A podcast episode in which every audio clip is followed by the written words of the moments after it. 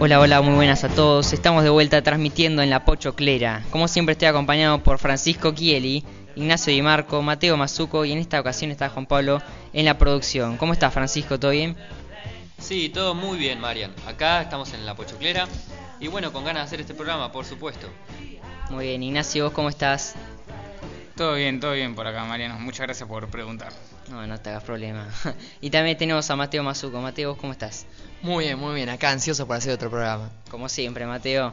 Bueno, en la tarde de hoy vamos a empezar a hablar de Marvel, ¿no? La gran empresa cinematográfica que últimamente está siendo muy exitosa. Francisco, ¿nos puedes contar la primera noticia que tenemos? Sí, hablando de Marvel, eh, una novedad, una novedad es que hace poco salió una noticia de una señora que se llama Victoria Alonso que cumple el rol, tiene el cargo de vicepresidenta ejecutiva de Marvel. Y lo novedoso es que es de La Plata, de acá de nuestra ciudad. Vamos a Argentina. sí, está por está bastante bien distribuida. Eh, por suerte tenemos varias gente exitosa, digamos, por el mundo. Así que, nada, bien ahí en el país. Eh, bueno, Victoria Alonso, lo novedoso le hicieron una nota cuando vino acá, porque tras ocho años de estar afuera, volvió y más que na y nada más y nada menos que para recibir la llave de la ciudad de la mano de Garro. Eh, bueno, entonces entre estas cosas que fue contando más o menos su experiencia, ¿no? Eh, se destacaba que como de esto de vivir acá en una ciudad que no es como la Gran Buenos Aires, es La Plata, eh, llegó a triunfar como, bueno, es hoy en día. Bueno, esta señora nos cuenta varias cosas interesantes sobre películas, porque son las películas más famosas de Marvel, ¿no? Que estuvimos hablando en otros programas, ya que ella estuvo atrás de todo esto, ¿no? Detrás de cámara, podríamos decir. Y cuando empezaba su carrera, eh, al parecer se fue a Estados Unidos a estudiar psicología, pero después como le quería ser actriz. Psicología como tu papá, ¿no? Claro, Y como Mateo, que supuestamente iba a estudiar de psicología, no sé si ahora cambió de, de opinión. va a estudiar. Pero bueno. Ah. Bueno, sí, Eh, bueno, estudió psicología, eh, pero quiso ser actriz y entonces empezó a probarse en castings, todo allá en Estados Unidos, y se fue sabiendo inglés de, de secundaria, no es que hizo una especialización, nada. Así que se fue más o menos como aprendiendo en el camino, podemos decir. Pero con esto de ser actriz no le iba muy bien, digamos, eh, no la aceptaban en los castings o siempre no la, no la terminaban llamando.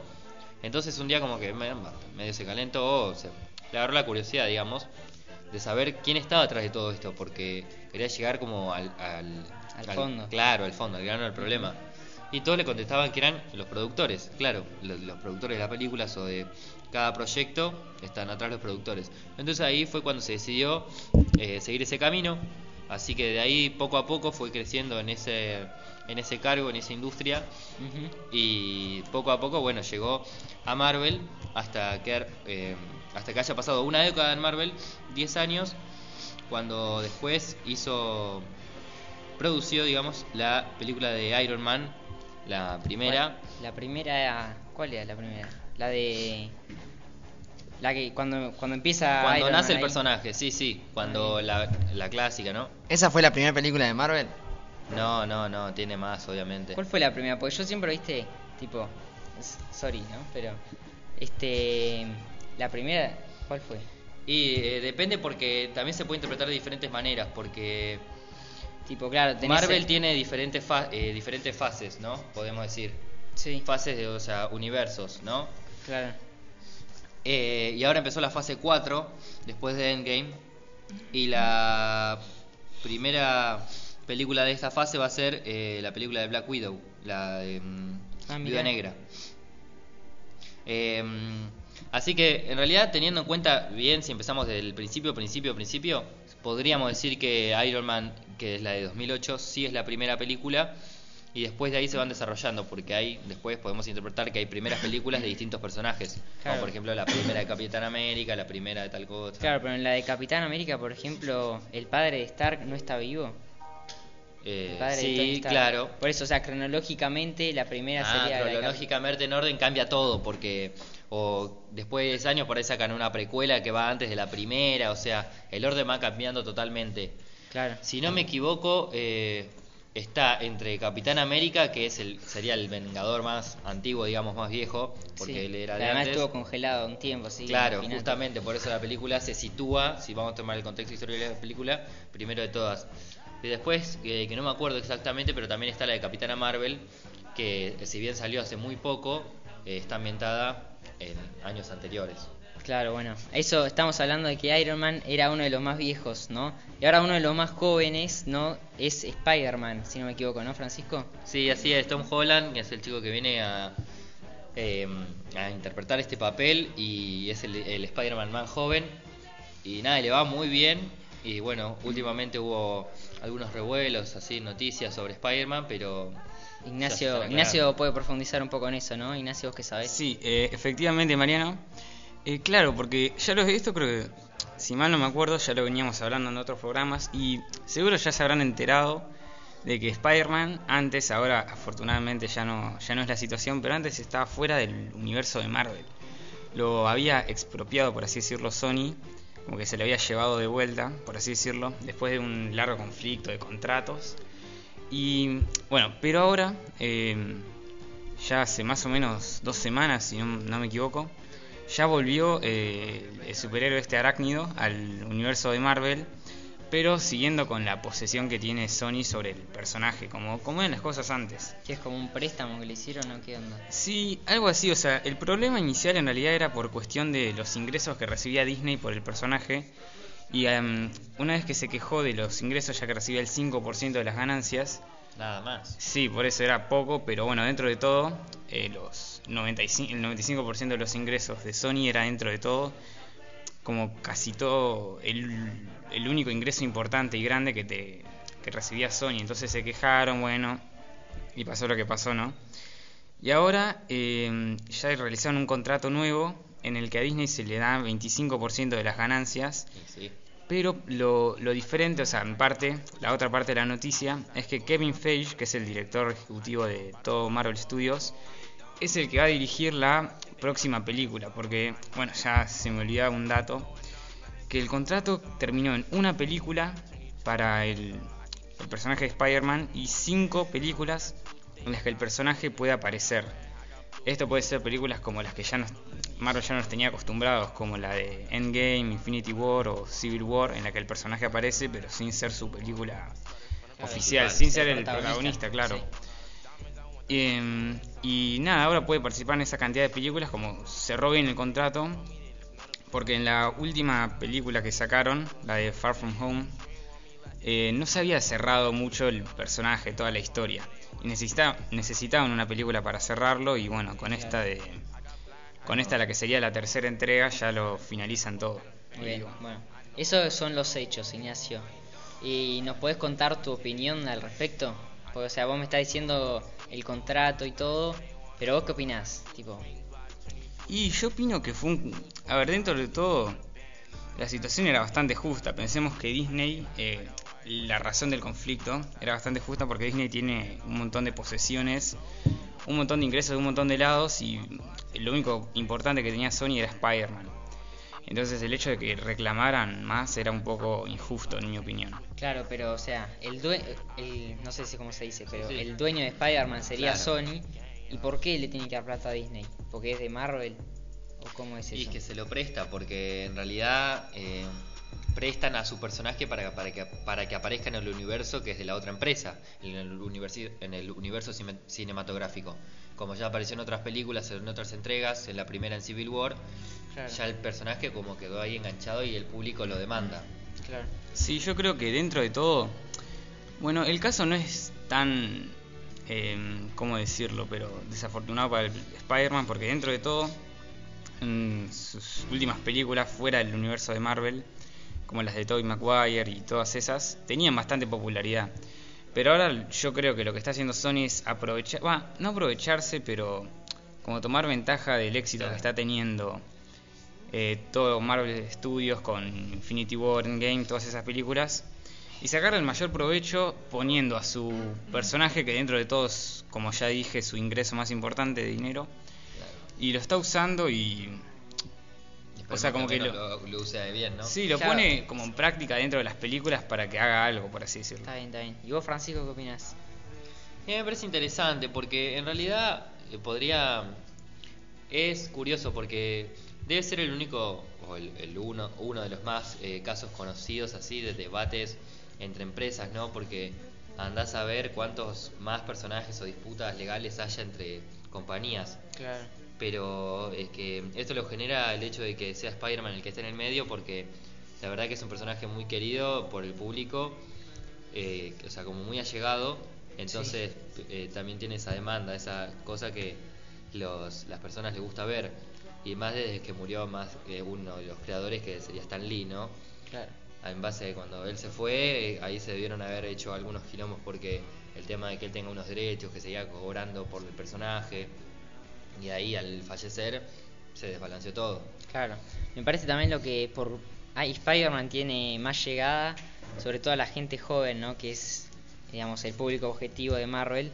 Sobre todo porque, o sea, Spider-Man es joven, entonces como que la sociedad hoy en día, digamos, de los más jóvenes, siente empatía, digamos, ¿no? Como nosotros, qué sé yo, vemos la película y Iron Man está medio viejo, Thor tiene sus años, ahora en cambio Spider-Man es un adolescente con problemas como nosotros.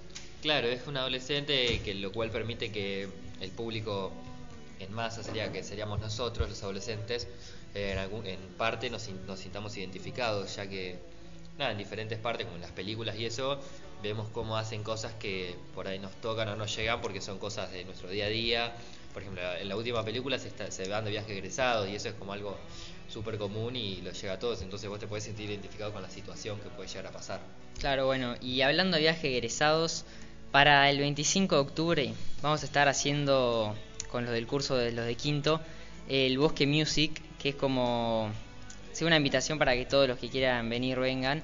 Va a haber una exposición, por así decirlo, de música. Eh, van a tocar bandas, van a tocar alumnos, profesores, padres del colegio, digamos, de toda la comunidad educativa.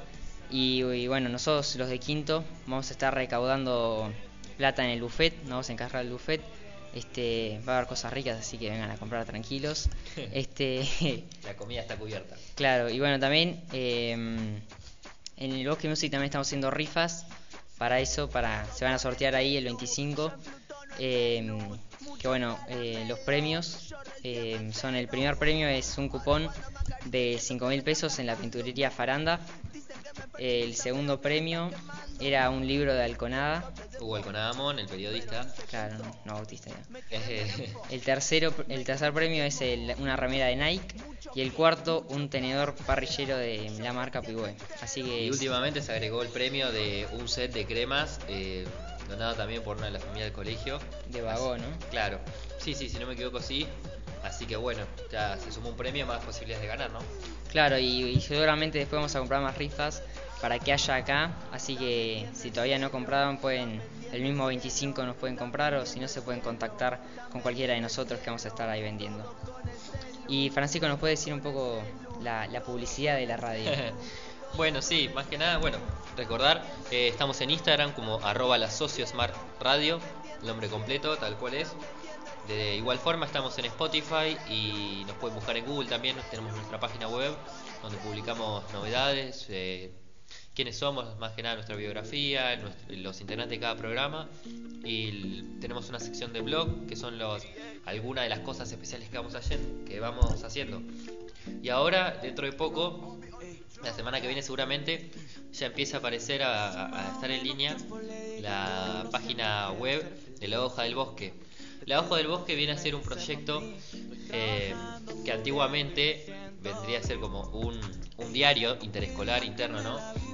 Que para acá de bosque, que era, que consistía de dos o en realidad serían cuatro carillas a cuatro imprimía acá en el cole y había noticias internas, ¿no?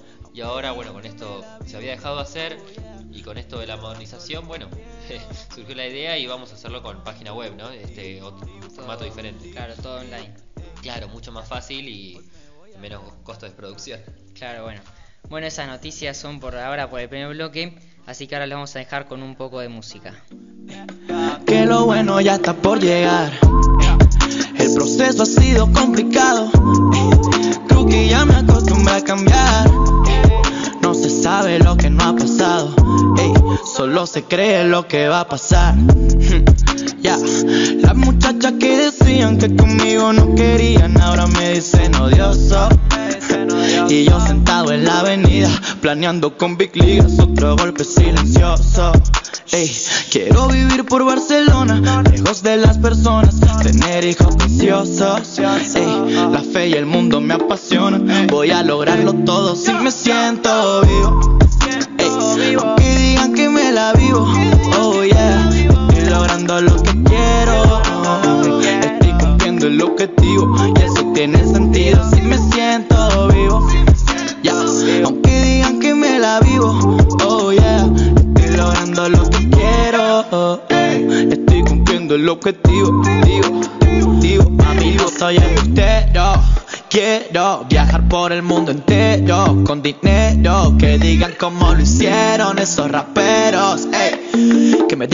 las mujeres bellas que en la escuela nunca me quisieron. Quiero una modelo y tres carritos nuevos, una habitación de puro terciopelo. Mi casa soñada y mi abuela en el cielo dándome salud porque eso es lo primero ya.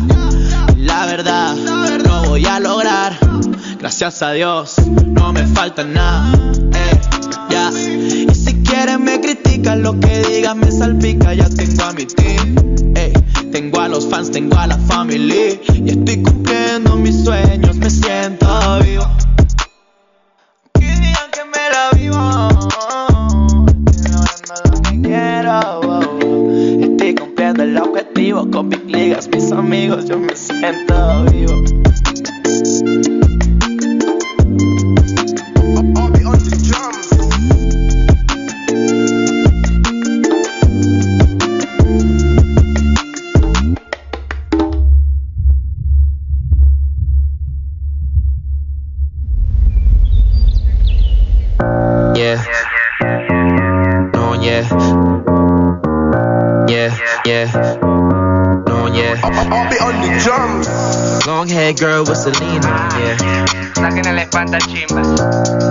job, but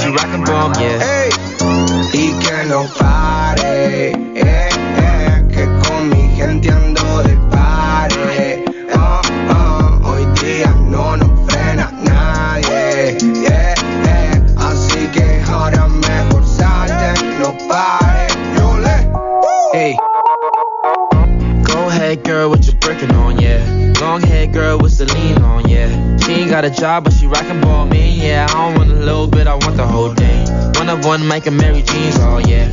Why's, why's hating on me, oh yeah. Don't you make it hot, don't make a scene, oh yeah. In the cut with the pump, hit his bean, oh yeah. Like a lick, but I'm not one.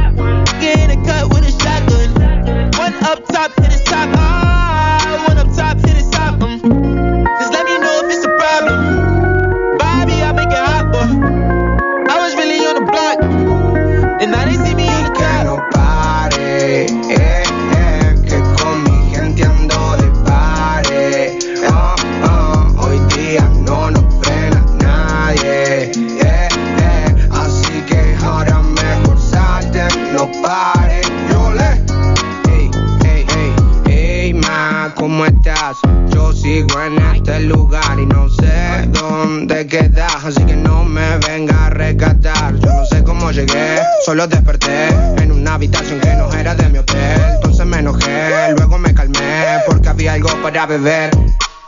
Una vez de buen humor me escapé para el club. Encima dentro había amigos que eran de la cruz. Ahí como que todo se descontroló y terminé con menos plata que víctima Robin Hood. Y ay, te juro que no me di cuenta. Ay, ahora como vuelvo pa' casa. Solo me quedó algo en el bolsillo. Era una moneda para el casino. Comprendí que era mi destino. Solo tenías un tiro y yeah, eh, aposté al 23. Eh, entonces todo me robé. Eh, ¿Qué me va a decir usted? Eh, yeah.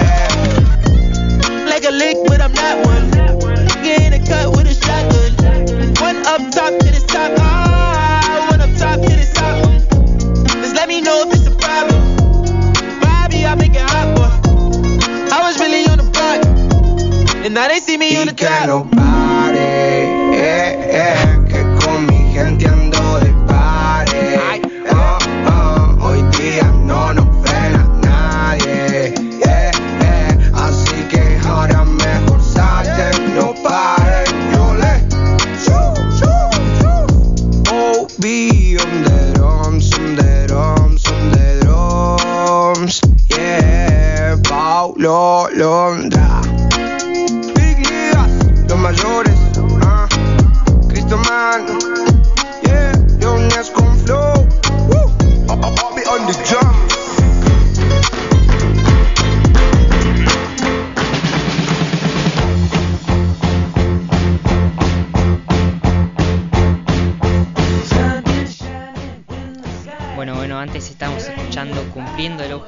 De TDH, de, y Party de Paulo Londra.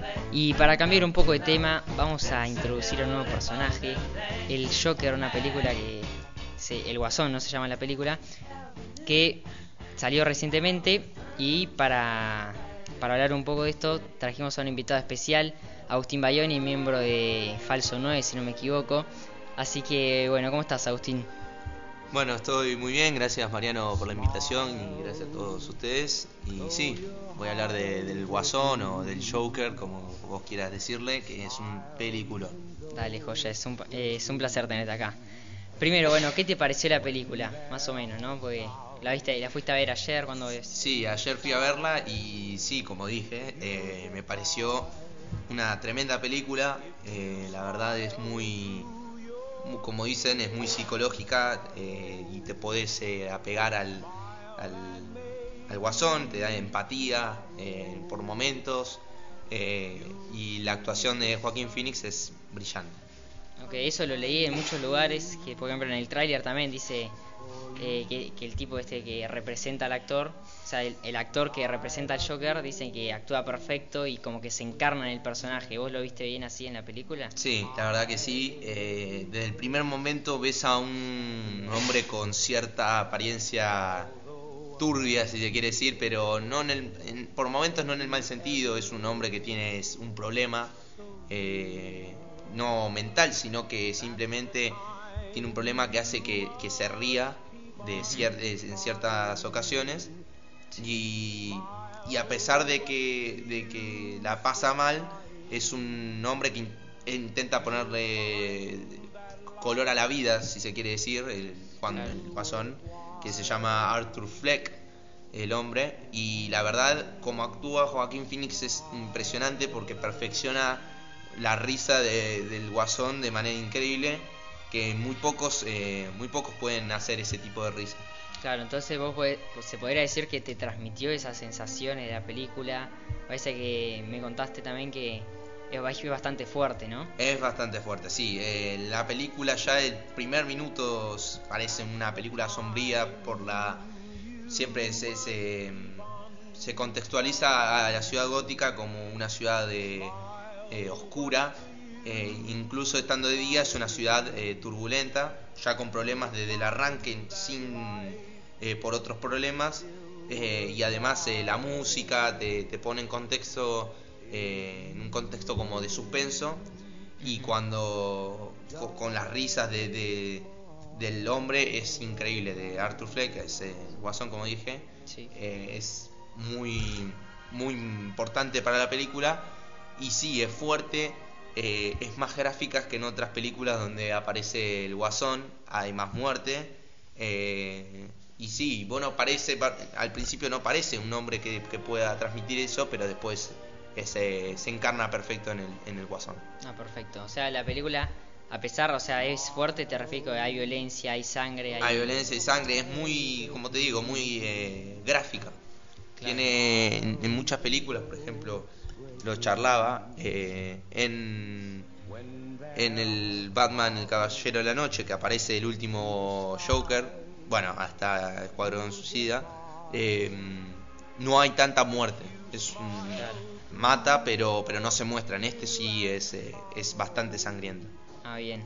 Entonces, de todos los Jokers, viste, más o menos, no sé si vos conoces, o sea, viste alguna otra película y te pusiste a pensar eh, el rol que toma cada personaje, ¿cuál tipo, cuál es el que te parece que actúa mejor? ¿Cuál es el Y el último Guasón previo a. mm, El último Joker previo a, Joaquín Phoenix había sido Jared Leto en, en Suicide, Squad o Escuadrón Suicida. Eh, no había sido muy bueno. Eh, el mejor previo, el mejor de todos, previo a este, era Heath Ledger en Batman el Caballero de la Noche, que me parece una actuación increíble, pero la verdad creo que iguala a la de Heath Ledger, eh, Joaquín Phoenix, porque ya te digo, tiene que ser la- una personalidad de alguien muy eh, con muchos problemas, Claro. eh, con alguien que es muy raro eh, y tiene una risa que la verdad eh, espanta. Y yo siempre digo, la verdad, aunque no, no es bueno, pero cuanto más raro, más loquito sea el El Joker, Claro, mejor. Sí, sí. Y está muy bien, muy bien representado. Eh, un hombre muy escuálido, flaco, eh, pero que, la, que, que con la risa es increíble. Aparece en el tráiler la risa y es muy, muy eh, perfecta. Para mi gusto es perfecta. Y compararlos igualmente es difícil porque son dos tipos de, de Jokers. Uno es más, el Heath Ledger es un Joker más eh, que roba bancos, que es más y, eh, que pone planes, que genera planes, que, que también está muy en contra del, del Estado. En cambio, Joaquín Phoenix es un Joker más, eh, como te digo, que más eh, que, que tiene problemas, que, que, muestra cierto cierto, ¿cómo se dice? A ver, eh, rareza. Eh, claro, sí, sí. Alguien muy alej- eh, alejado de la sociedad y que le va a afectar mucho. Eh, la sociedad va a hacer que, que lo convierta en el Joker. Ah, no bien. se convierte solo, sino la sociedad. Claro, claro. Bueno, y acá Agustín te tengo una pregunta. eh, se va un poquito de tema, pero vos decís que, o sea, como bien se sabe, DC tiene un poco una racha de películas que no son muy buenas, especialmente comparadas con las de Marvel Studios y todas su- sus películas. ¿Vos decís que esta le, hace frente a las películas de Marvel o que también se queda atrás? Bueno, Ignacio, hola. Eh, y sí, la verdad eh, es cierto eso de que Marvel, de alguna manera, las películas de Marvel siempre han sido en el último tiempo mejores a la de DC, pero ahora con la de la del Guasón o Joker, eh, yo te digo que compite contra Avengers Endgame. A pesar de que Avengers Endgame es como un final, esta película, ten en cuenta que no hay efectos especiales ni nada por el estilo, simplemente eh, pura actuación y, está muy bien hecha, muy bien hecha eh, la, la película y sí, compite con todas las últimas de, de, Marvel sin lugar a dudas. Eh, creo que es una de las mejores de DC en todos los tiempos. Claro, porque como bien decías, el estilo es diferente al estilo que tienen las películas de Marvel, ¿no? Ese estilo del superhéroe, el villano, toda la destrucción de una ciudad. Sí, sí, muestra, se muestra como si fuera una película de drama común y corriente. Eh, eh, no, no hay tantas armas, es simplemente una pistola, su, su arma, eh, cosas más cotidianas de lo que puede presentar un Joker que es que tiene un armamento, siempre se lo muestra como alguien que saca de la nada cuchillos, bombas o lo que sea. Y, y la verdad, acá no hay un, un héroe o alguien que le pueda hacer frente. Simplemente es el, villano cómo se genera y, y lo único que, puede llegar a estar en contra de- del, del guasón es la sociedad misma. Eh, y un y van a ver que es también uno que un personaje eh, de un, eh, ¿cómo se dice? Como Marcelo tiene un conductor, un conductor del programa va a ser el, el como el que trate de frenarlo, pero sí, muy interesante lo cómo lo presenta DC al, al Joker.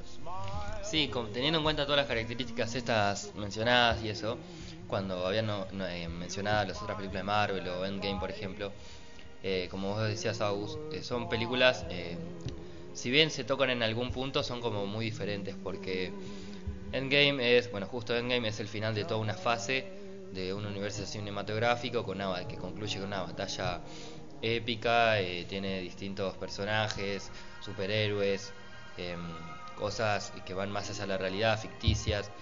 En cambio, en cambio el Joker, si bien es forma parte de un universo ficticio como es el de Batman, el de DC, como la ciudad de Gotham, que no existe, eh, tiene la película tiene su costado realista mostrando cosas que pueden ser posibles tranquilamente y más que nada está bueno cómo utilizan el recurso bueno esto justamente lo realista para mostrar eh, diferentes consecuencias de hoy en día como el de la sociedad de cómo cambian las personas o cómo influye no Así que son como distintas cosas, distintos puntos de vista para analizar o pensar a la hora de comparar. Claro, lo que también vi es que, por ejemplo, en cualquier... a ver, esto es como una presentación de lo, de lo que es un... cómo se genera. Como, por ejemplo, el Capitán América en su primera película, Thor en su primera película, eh, Iron Man en su primera película, siempre mostraban alguna cosa extraña, eh, como algún poder super fuerte o, o al- algo muy sobrenatural dentro de la sociedad. Imagínate también eh, Capitán América. Obviamente está ligado a los cómics, pero estaba muy... eh, le, le ponían ciertos efectos especiales. Eh, en este caso no. Eh, obviamente el, el Joker no tiene ningún poder. Simplemente es alguien que, que muestra ciertos, ciertos problemas mentales. Eh, pero es por eso lo, lo perfecto de esta película. Que mm, no hay nada raro. Simplemente él es eh, un, un paciente, no un paciente, sino una, una persona que muestra ciertos trastornos y muestra eh, por qué después vas- eh, se vuelve en contra de la sociedad. Porque todos sabemos que el Joker siempre es un, un anarquista. Y acá te explica por qué se vuelve así. Porque hay muchas cosas que, que dice el Joker que la verdad suceden hoy en día y tranquilamente podría haber un, un guasón nuevo, un guasón de la vida real. Por eso es, eh, e- es fuerte en ese sentido también psicológicamente. Te pones en los zapatos de él y, y es- recibe mucho, mucho maltrato. Claro, eso es lo que tal vez da más miedo, más que nada. que Por eso mismo, por eso mismo Sí, sí. eh, muestra, eh, es todo muy normal. Puede suceder que a alguien se le salte un un tornillo claro, y, y salga un nuevo guasón, ¿entendés? Eh, además, em, eh, la, la sociedad, como te dije, convierte al, al Joker porque es... eh, em, por, por cierto por cierta representación que van a ver en la película que se le da a, la- a este Arthur Fleck que nadie sabe que quién es pero él se siente empieza a sentirse como que es reconocido. Y es por eso que empieza a darle el gustito al- a las muertes no quiero contar tanto Sí, sin spoilers. sin spoiler claro eh, pero nada por eso también eh, eh, como muestra que la clase alta eh, le importa poco y nada a la gente Bueno, esperemos que con Ale, Ale Redondo en sociología nos por ahí no se puede explayar o contarnos un poco más, veremos. Sí, Lo sí, Estamos como eh, picando ahí propuesta para Ale. Le, le dije que la, que la vea porque es una película que transmite, ya te digo, eh, es un, un reflejo de la sociedad por momentos en algunas personas, en ciertas personas, y que, y que ya te digo, es una, una eh, sufre maltrato y es una persona que eh, mentalmente es frágil. Y, y nada, y es muy, muy interesante, la verdad, peliculón, así nomás.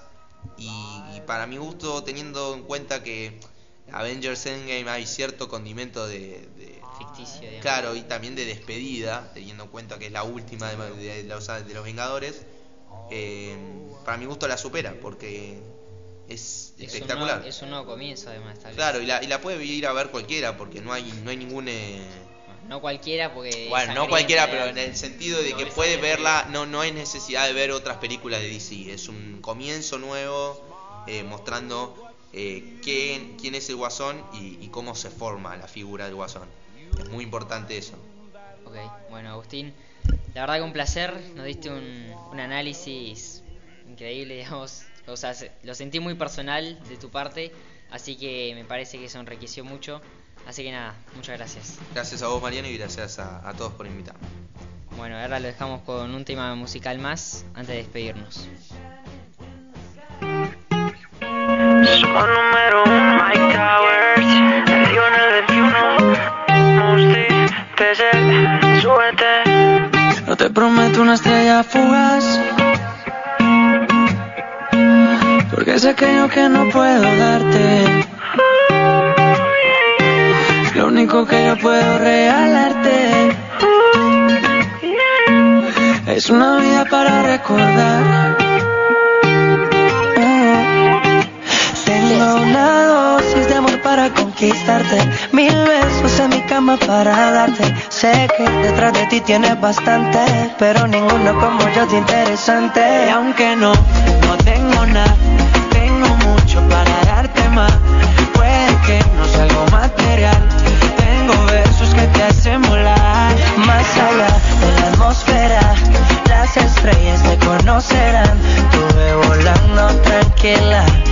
te gusta